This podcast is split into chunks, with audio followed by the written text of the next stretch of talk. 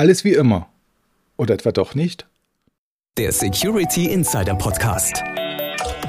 Der Podcast für Security-Profis mit Infos, News und Meinungen rund um IT-Sicherheit. Und hier sind Peter Schmitz und Dirks Rocke. Hallo und herzlich willkommen zum Security Insider Podcast. Für Sie am Mikrofon ist Dirks Rocke und bei mir im virtuellen Studio sitzt wieder Peter Schmitz, Chefredakteur von Security Insider. Hallo Peter, grüß dich. Hallo Dirk und hallo liebe Zuhörerinnen und Zuhörer. Schön, dass Sie wieder dabei sind bei dieser neuen und hoffentlich wieder spannenden und informativen Folge des Security Insider Podcast. Na, das hoffe ich doch auch, denn diesmal werfen wir nochmals einen Blick auf die aktuelle Lage der IT-Sicherheit in Deutschland 2021. Die ist ja auch Thema eines aktuellen Lageberichts gewesen, den das Bundesamt für Sicherheit in der Informationstechnik kürzlich vorgestellt hatte. Das Dokument umfasst stattliche 100 Seiten, aber nun ja, ob das jetzt spannend ist, weiß man nicht so genau. Und wir könnten es auch ganz kurz machen und kolportieren, was auf anderen Portalen schon pointiert zu lesen war.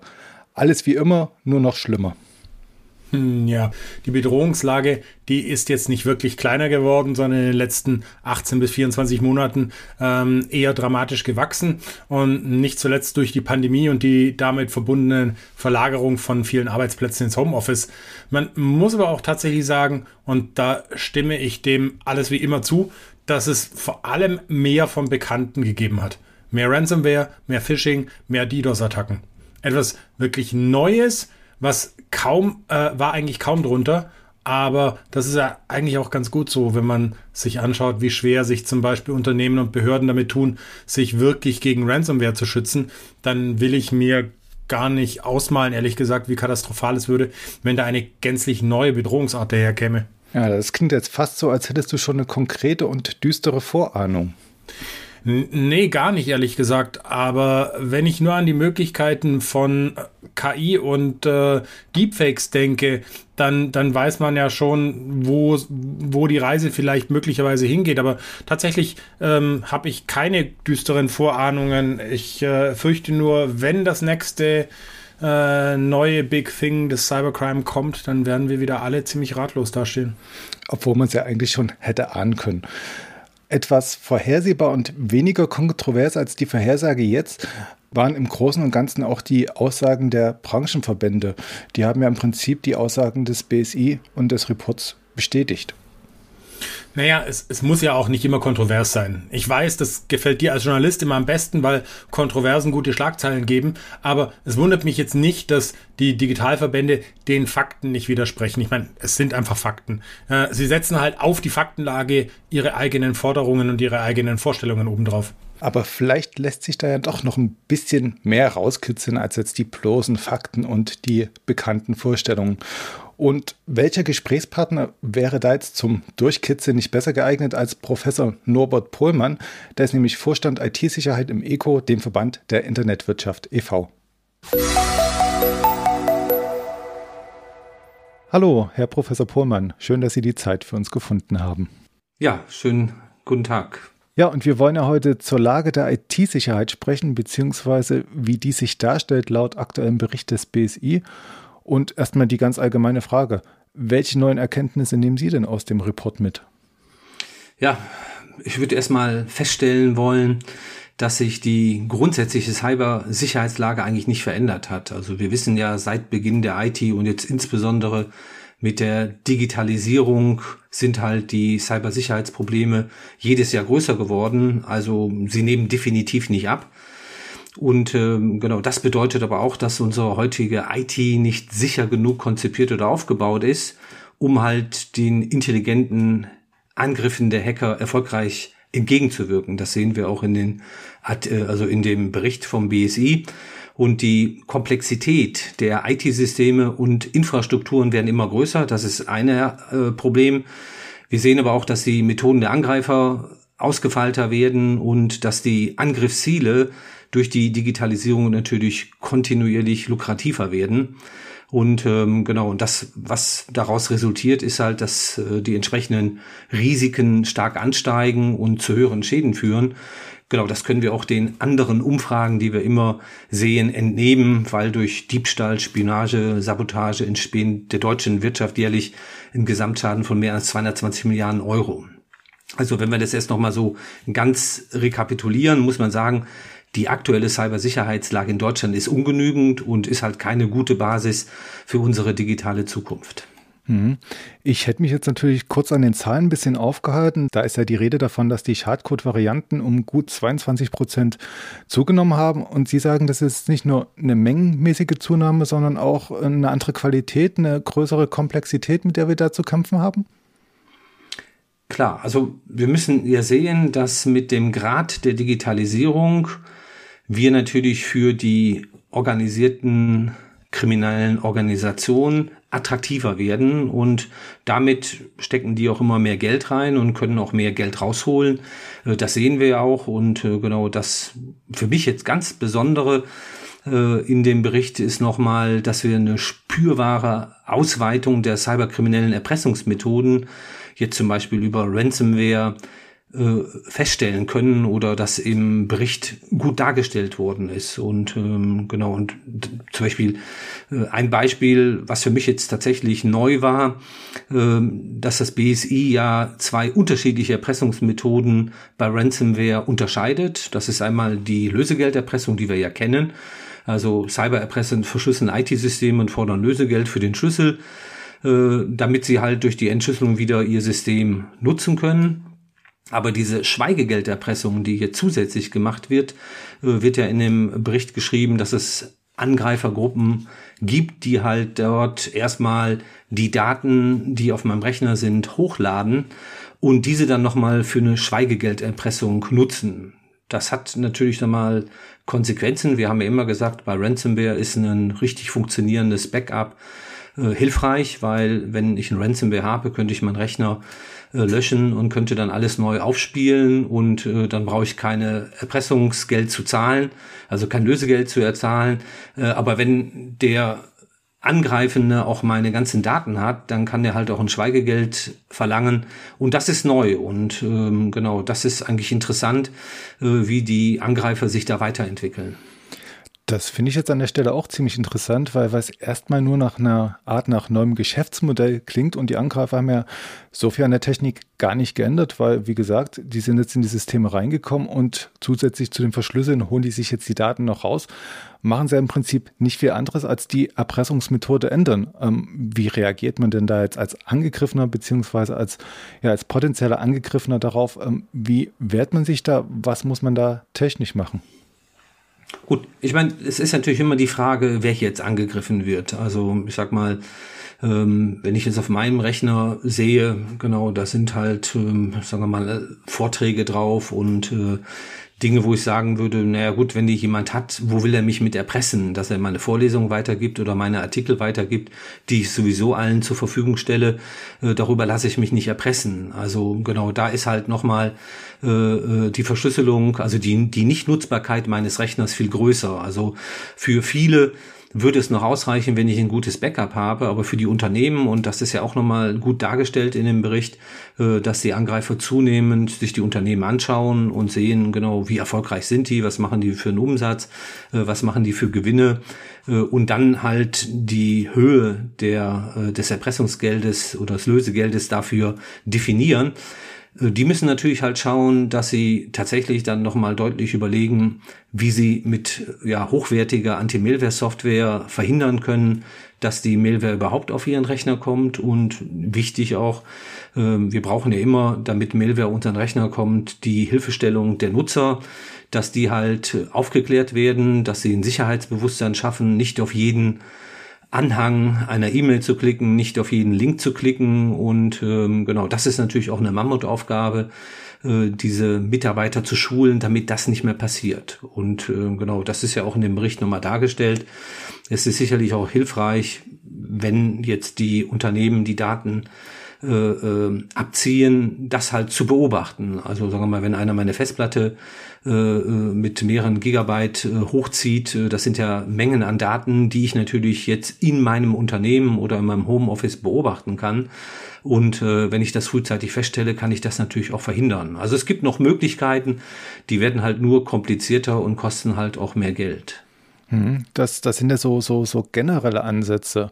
Ähm, angesichts dieser schieren Zahl, also die Rede ist ja von 144 Millionen neuer Schadprogrammvarianten, sind es dann auch quasi die effektiven Ansätze, dass man halt so ein bisschen global generell schaut, was kann ich machen, also Awareness steigern, ähm, meine Systeme monitoren, ähm, wie ich ja der ganzen Angriffslast Herr werden kann?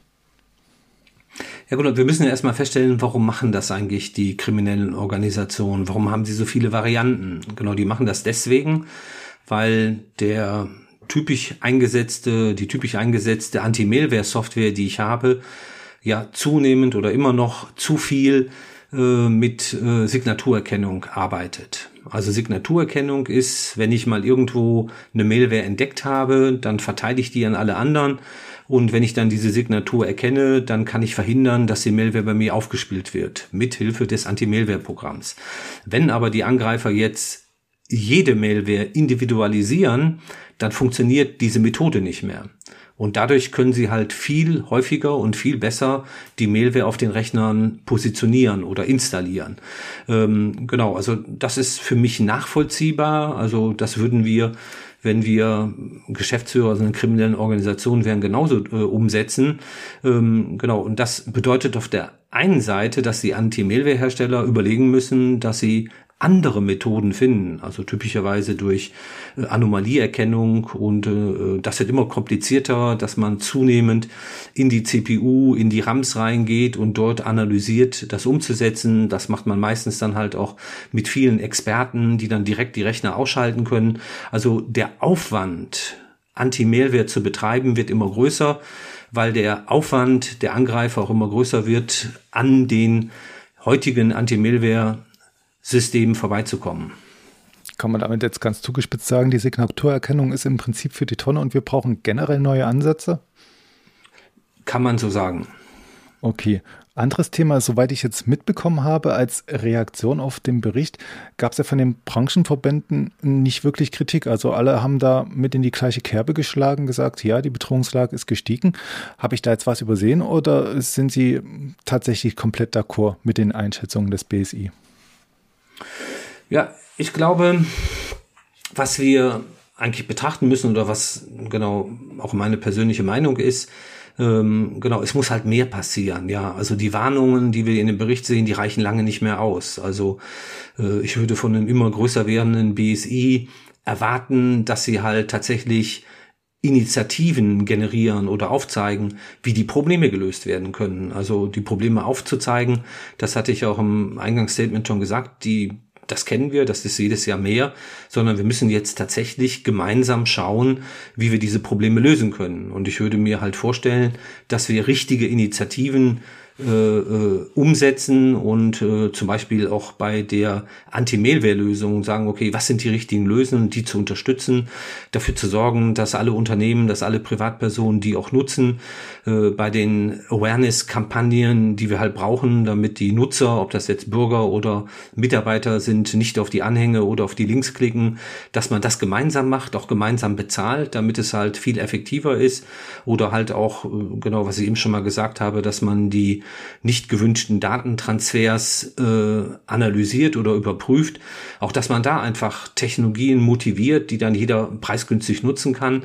Äh, da kann man sich eine ganze Menge vorstellen. Also Initiativen, wie wir gemeinsam, also alle Firmen zusammen und alle Bürger zusammen dafür sorgen, etwas umzusetzen. Also dass das nicht jeder machen muss und äh, wir dann nicht entscheiden können, welche die besten Produkte sind, sondern dass sie sagen, wir als Gesellschaft überlegen, was sind die besten Lösungen und die setzen wir alle gemeinsam um und die zahlen wir auch alle gemeinsam. Ich glaube, das sind Dinge, die wir jetzt brauchen, äh, damit wir mit unserer Digitalisierung auch weitermachen können, damit wir irgendwann auch mal eine digitale Zukunft haben werden, weil wenn die Lage immer schwieriger wird, also die Probleme immer größer werden, dann werden wir irgendwann sagen, das mit der digitalen Zukunft macht keinen Sinn, weil wir da letztendlich nicht verlässlich mitarbeiten können. Ich interpretiere jetzt mal Ihre Worte rein. Also wenn Sie von einer technischen Lösung sprechen, die wir alle tragen und gemeinsam finanzieren beziehungsweise gutheißen und entwickeln, ähm, das klingt ein bisschen ja nach einer Inline-Lösung im Netzwerk und ähm, da hält sich jetzt mein Vertrauen ins BSI allerdings ein bisschen ins Grenzen, wenn ich da an die Verbandelung mit dem Bundesinnenministerium denke. So habe ich das nicht gemeint. Also Ihr, Ihr Problem können wir gleich gerne nochmal diskutieren. Das sehe ich ja auch. Aber ähm, genau, ich meine, das könnte ja auch alles Lösungen sein, die auf den Notebooks oder auf den PCs oder Smartphones selber implementiert sind. Also es geht darum, dass wir tatsächlich Lösungen schaffen, die unseren heutigen Stand der Angriffstechnologien entsprechen und die möglichst überall nutzen. Also es ist einfach nur, genau, sagen wir mal, aus einer Sichtweise der kriminellen Organisation, die greifen halt meinetwegen an. Also beim Bürger, äh, da meinen die mich nicht persönlich, sondern die nehmen jeden Rechner, wo sie in, eine Mailware installieren können und greifen den an. Ähm, und wir müssen uns alle separat schützen. Aber wenn wir sagen, wir machen das gemeinsam und wir sorgen dafür, dass wir die besten Schutz, der möglich ist, also den Stand der Technik wirklich zur Verfügung stellen, dann können wir vieles verhindern. Also wir müssen eigentlich genau vor dem Bug kommen. Äh, wir müssen schneller sein als die kriminellen Organisationen und dafür müssen wir Produkte motivieren. Ähm, also und das muss nicht im Netz sein, sondern das kann wirklich, das können Produkte auf den Endgeräten, wo die Angriffe stattfinden, ja auch äh, dort können die halt auch umgesetzt werden. Ich habe halt im Hinterkopf immer noch die Idee vom Staatstrojaner beziehungsweise der Quellenkommunikationsüberwachung. Äh, von wem soll denn da diese Lösung kommen? Also jetzt egal, ob die inline realisiert wird oder ob ich die dann auf meinem Endgerät installiere auf keinen Fall von irgendeiner Behörde. Also das müssen schon Firmen sein, da kann man ja auch mehrere nehmen, die das gemeinsam machen. Ähm, also es müssen professionelle Unternehmen sein, die sich damit auskennen, die in der Lage sind, äh, Produkte herzustellen, die halt auch einen hohen Stand der Technik erreichen können. Äh, und das ist aber jetzt eine andere Ebene. Wir müssen als Gesellschaft darauf achten, äh, dass die Behörden, das Innenministerium oder die anderen Strafverfolgungsbehörden nicht dafür sorgen, dass dort halt äh, äh, Mailware von den Strafverfolgungsbehörden reinkommen. Dann haben wir ja nichts gewonnen. Dann haben wir ja einfach nur eine andere Mailware. Ähm, also genau, das ist ein anderes Thema. Also wir wollen keinen Bundestrojaner.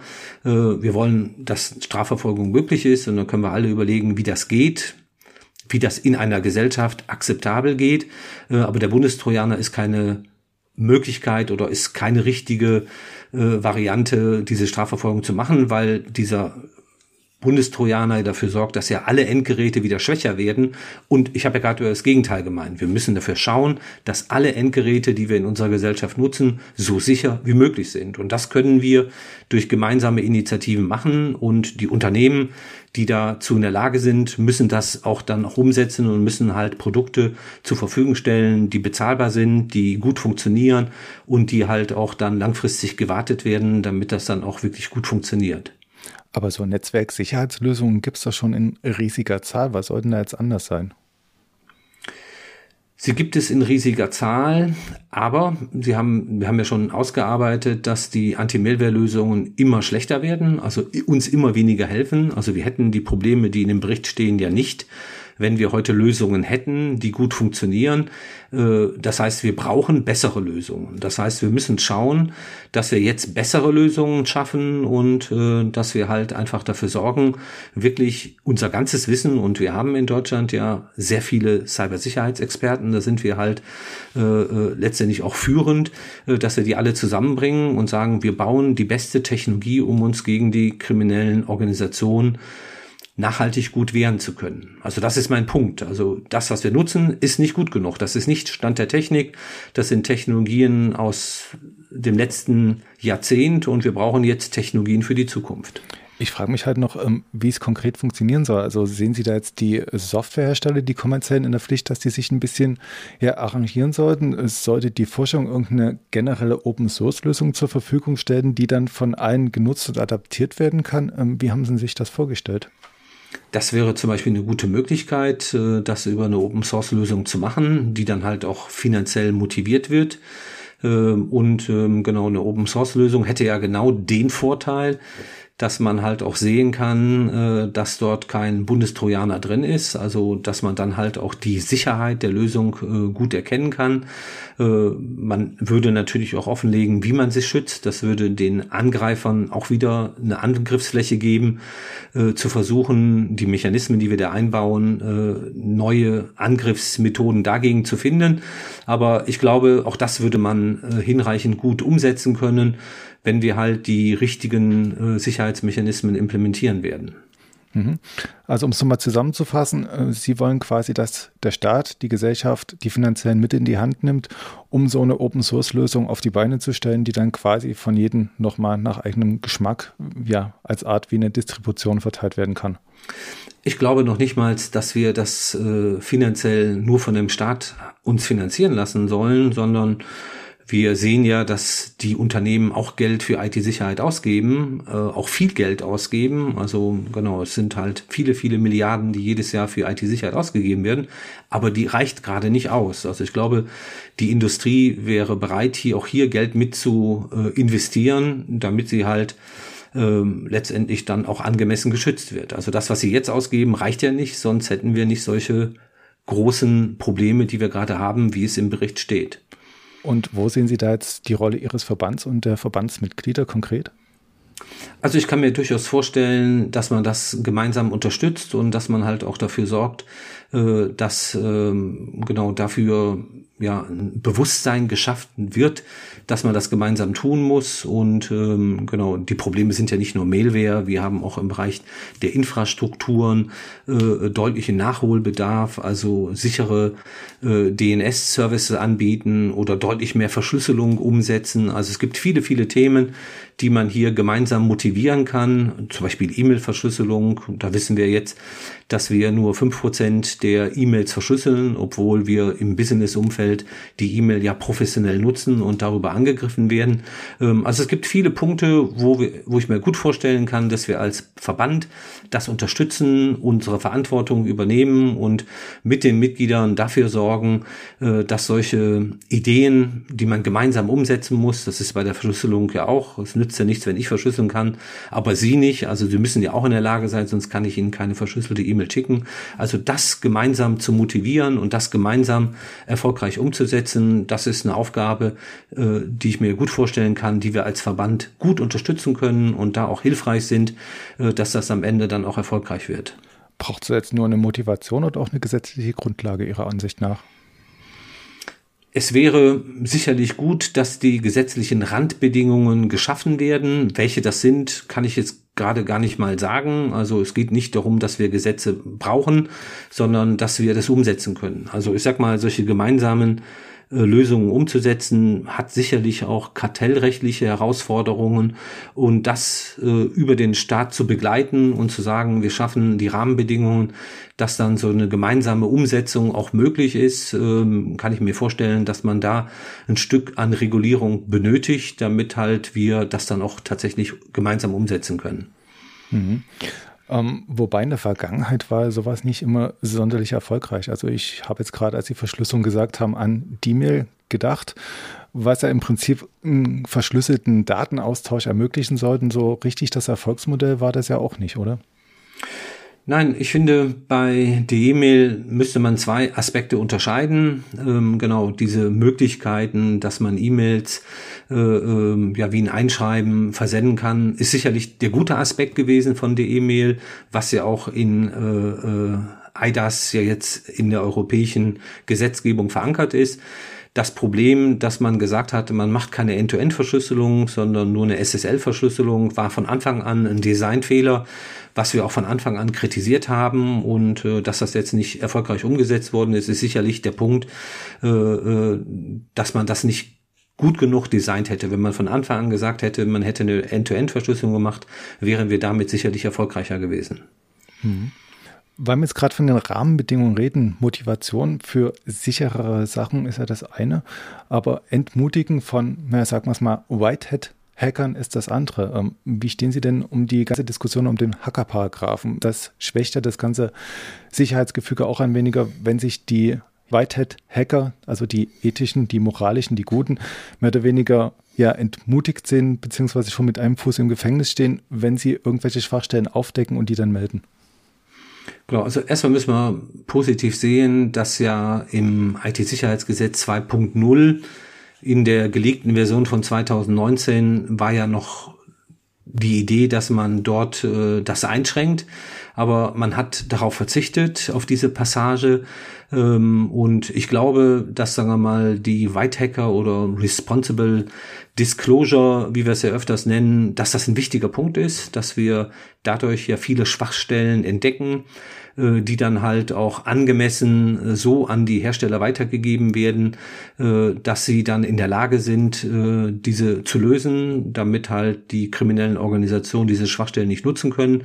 Also von daher würden wir uns wünschen, dass diese äh, auf einer rechtlichen Ebene nochmal deutlicher reguliert wird. Also dass einfach äh, es völlig klar ist, dass diese White Hacker, äh, wie wir sie gerade nennen, äh, tatsächlich in der weiter in der Lage sind und vielleicht sogar noch mehr in der Lage sind, äh, Schwachstellen zu finden und die den Herstellern zu melden, damit diese sie schnell genug äh, äh schließen können und über Updates wir in der Lage sind, äh, die dann auch zu genau zu verhindern, dass sie von kriminellen Organisationen genutzt werden. Also es ist ein wichtiger Punkt und ähm, genau, ich glaube, wir haben jetzt eine Lage, wo es kein keine Rechtsprechung gibt, äh, wo White Hacker darüber bestraft werden, aber es wäre vielleicht gut, es nochmal positiver darzustellen äh, und von daher würden wir uns wünschen, dass die Rechtsunsicherheit, die man vielleicht heute nochmal interpretieren kann, dass man die halt äh, irgendwo klar aufhebt. Okay, also mehr Rechtssicherheit für die Whiteheads. Und lassen Sie mich jetzt noch ein bisschen dunkler werden und zu den Greyheads vielleicht übergehen. Auf Seite 41 schüttet der Lagebericht ja einen Angriff gegen die Europäische Arzneimittelagentur. Demnach hat sich ein Hacker Informationen beschafft, die dann genutzt wurden, um das Vertrauen an die Covid-Corona-Impfstoff zu untergraben, heißt es da. Und ähm, die beiden Sachverhalte klingen jetzt beide tatsächlich verachtenswert. Nichtsdestoweniger habe ich halt beim Lesen der ganzen Argumentation dann auch gedacht, ja, das ließe sich ja auch auf Hinweisgeber allgemein anwenden, die man dann quasi dadurch diskreditieren und schwächen dürfte. Also ich habe jetzt an die typischen Whistleblower gedacht, die gesellschaftliche bzw. ja industrielle Missstände aufdecken. Ähm, wie stehen Sie denn dazu?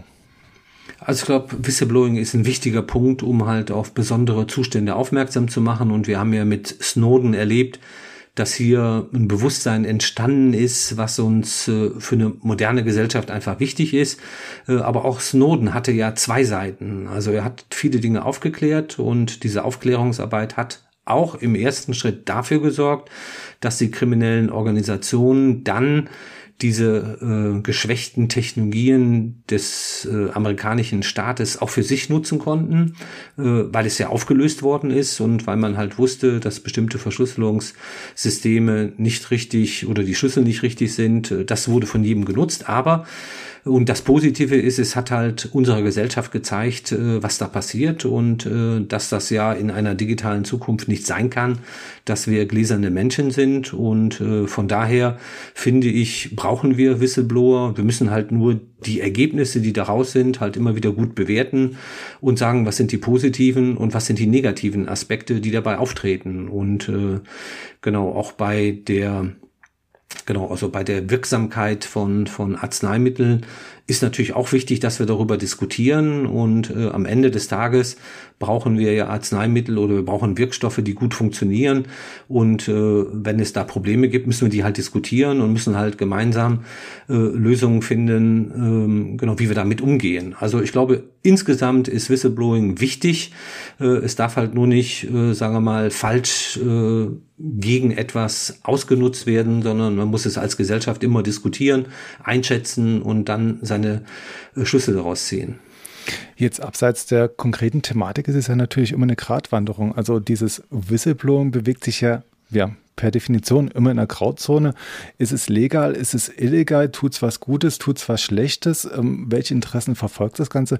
Lässt sich dieser Widerspruch überhaupt ja irgendwie ethisch oder gesetzlich auflösen aus Ihrer Sicht? Kann man da irgendwie ja einen Ausweg sehen aus der ganzen Misere? Ja gut, ich meine, man hat natürlich beim Snowden gemerkt, es war ihm ein tatsächliches Bedürfnis. Also er hat gesehen, dass er das für sich auf einer ethischen Ebene nicht mehr ertragen kann.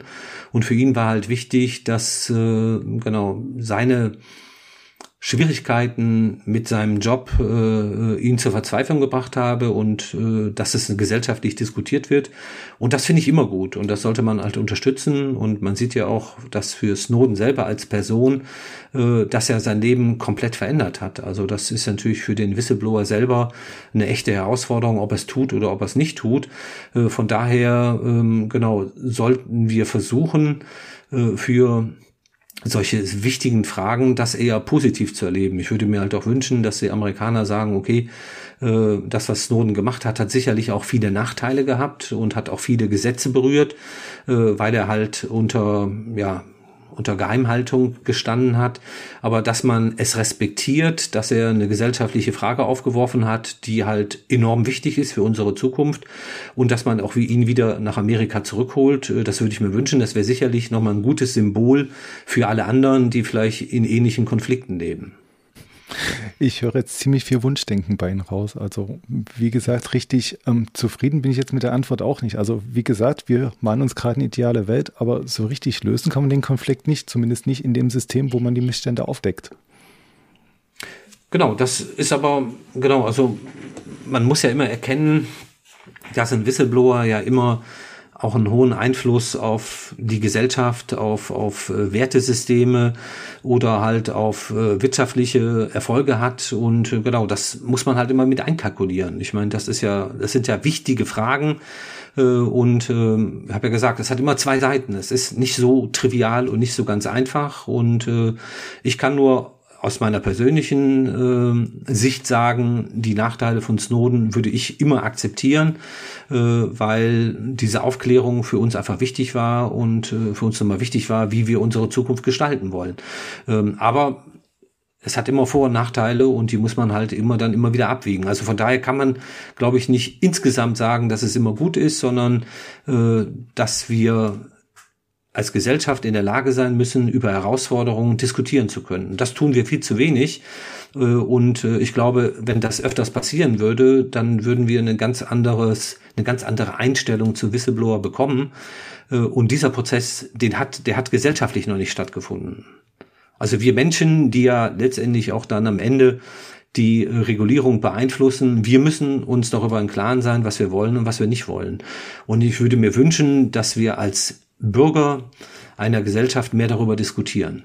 Ja, und bei diesem Plädoyer für mehr Diskurs in der Gesellschaft würde ich es jetzt auch belassen und bedanke mich recht herzlich bei Ihnen, Herr Professor Pohlmann, für das interessante Gespräch. Gerne.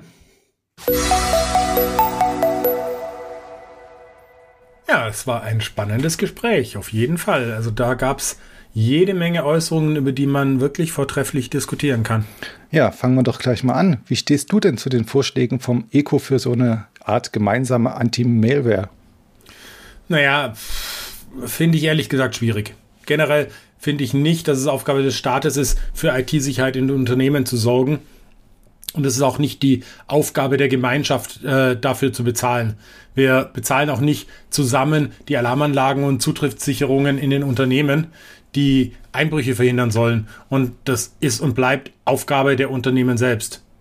Äh, ich sehe auch nicht, dass das BSI hier Empfehlungen für Sicherheitslösungen geben sollte. Die Polizei empfiehlt auch keine bestimmten Alarmanlagen, sondern empfiehlt allenfalls, welche Bereiche man wie schützen sollte. Und genau das macht ja auch das BSI. Und klar, da könnte es vielleicht ein bisschen mehr tun.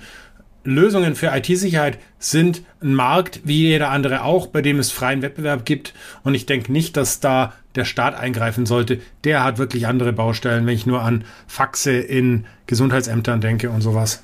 Wobei, wenn man deinen Gedanken mit der Polizei mal noch ein bisschen weiter spinnt, auf gewisse Art und Weise sorgte der Staat im analogen Leben schon für die Sicherheit seiner Bürger und seiner Industrie. Und so ein Schutz in der digitalen Welt könnte der nicht auch bei Staat und Militär angesiedelt sein? Ja, da gebe ich dir zum Teil recht. Ähm, die Polizei ermittelt ja jetzt auch schon in, in Cybercrime-Fällen. So ist es ja nicht. Aber ich glaube, die Frage, welche Schutzaufgaben der Staat übernehmen kann oder muss, die sollten wir vielleicht mal auf einen anderen Podcast verlegen. Ich meine, ich verstehe natürlich den Gedanken, dass man gemeinsam stärker wäre. Es wäre auch bestimmt viel effizienter, wenn zum Beispiel die Provider selbst in allem Traffic, den sie durchleiten, nach Malware scannen würden. Das Problem ist nur, dass sie dann halt eben auch den gesamten Traffic lesen und analysieren müssen. Etwas, was sicher kein Unternehmen und keine Privatperson möchte.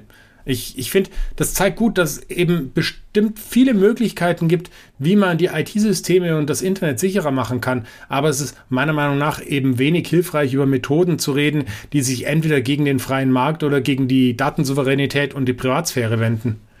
Äh, was ich da spannend fand, das war der Gedanke von Professor Pohlmann, dass wir bessere Lösungen brauchen. Und da bin ich auf jeden Fall d'accord, allerdings nicht so ganz, wie er das beschreibt. Man kann entweder vortrefflich darüber lamentieren, dass klassische Antivirus-Software ja gegen moderne Bedrohungen nichts taugt, oder man greift eben zu modernen Lösungen, die dann auch nur noch wenig mit dem klassischen Signaturscanner gemeinsam haben, den es ehrlich gesagt heute eigentlich überhaupt nicht mehr gibt. Nur müssen Unternehmen halt einfach auch bereit sein, dafür zu investieren. Es kann halt nicht sein, dass man im Mittelstand problemlos alle drei Jahre neue Geschäftswegen bekommt, aber man eben nicht auf aktuelle Security-Lösungen setzt. Ja, damit hast du jetzt die Vision von Professor Pohlmann ja ziemlich geerdet, wenn man das so böse sagen mag. Naja, ich, ich verstehe den Gedanken, der dahinter steckt. Cybercrime ist wirklich eine echte Gefahr für die Wirtschaft und für die ganze Gesellschaft. Und es würde sicher helfen, wenn der Staat in vielen Fällen mehr Vorgaben machen würde, zum Beispiel. Wenn ich mir überlege, wie viele Regelungen es für die Arbeitssicherheit oder den Brandschutz gibt, dann wäre das mal ein Bereich, in dem der Staat auch bei der IT-Sicherheit anfangen könnte, stärker die Richtung vorzugeben. Aber nicht in einer praktischen Weise, dass wir jetzt anfangen, staatlich gesteuert oder auch gesellschaftlich gesteuert Open Source Lösungen zu machen und damit äh, ja den IT-Security-Markt irgendwo ähm, behindern. Ich sehe, also ich höre, du hast gute Vorschläge und vielleicht kannst du ja auch bei der Diskussion ums Whistleblowing noch mit einem praktischen Vorschlag ums Eck kommen. Ja, ich muss gestehen, ich konnte da so deiner deiner Idee oder deinem Schluss nicht ganz folgen. Und ich sehe schon Unterschiede äh, zwischen dem, was zum Beispiel in dem äh, Fall, den du aus dem Lagebericht zitiert hast, passiert ist und dem, was Whistleblower oder Whitehead-Hacker tun. Man, solange Whistleblower und Whitehead-Hacker Daten einfach veröffentlichen, ohne die Daten zu manipulieren, ist das, finde ich, völlig in Ordnung und wichtig. Das äh, das zeigt ja auch, dass wir inzwischen eben auf der EU-Ebene eine äh, Whistleblowing-Richtlinie äh, haben. Es ist aber ganz klar davon zu unterscheiden, wenn Individuen solche Daten manipulieren, um dann ihre eigene Agenda damit zu unterstützen. Für die Bewertung und die Einordnung solcher Leaks sollten nicht die Leaker selbst, sondern die Gesellschaft als Ganzes eben eintreten. Da bin ich dann auch wieder völlig einer Meinung mit Professor Pohlmann. Wir müssen als Gesellschaft mehr über diese Themen diskutieren und viel mehr hinterfragen. Und bei dieser Art Schlusswort durchlebe ich natürlich wieder eine Art Déjà-vu, weil das hat auch der Pullmann genauso wie du, also du hast dich ja ihm angeschlossen, genauso gesagt. Aber wie auch immer, von tollen Schlussworten kann man ja eigentlich nie genug haben. Ja, genau. Und in diesem Sinne sage ich auch schon mal Danke an dich, Dirk, für das spannende Gespräch und an Sie, liebe Zuhörerinnen und Zuhörer, fürs Dabeibleiben. Ich hoffe, Sie hatten Spaß beim Zuhören. Wenn Ihnen der Podcast gefällt, empfehlen Sie uns gerne weiter. Wir freuen uns über jeden neuen Zuhörer. Ich würde mich aber auch sehr darüber freuen, wenn wir gemeinsam den Gedanken der Diskussion aufgreifen und Sie uns Ihre Meinung dazu verraten, wie man das Problem der Cyberkriminalität gesamtgesellschaftlich angehen könnte schreiben Sie uns einfach eine Mail an podcast at security-insider.de und vielleicht ergibt sich daraus ja ein Dialog, der uns dann alle nach vorne bringt. Ich freue mich auf Ihre Mails und bis dahin bleiben Sie sicher, bleiben Sie gesund und bis zum nächsten Mal. Tschüss. Das war der Security Insider Podcast. Der Podcast für Security-Profis mit Infos, News und Meinungen rund um IT-Sicherheit.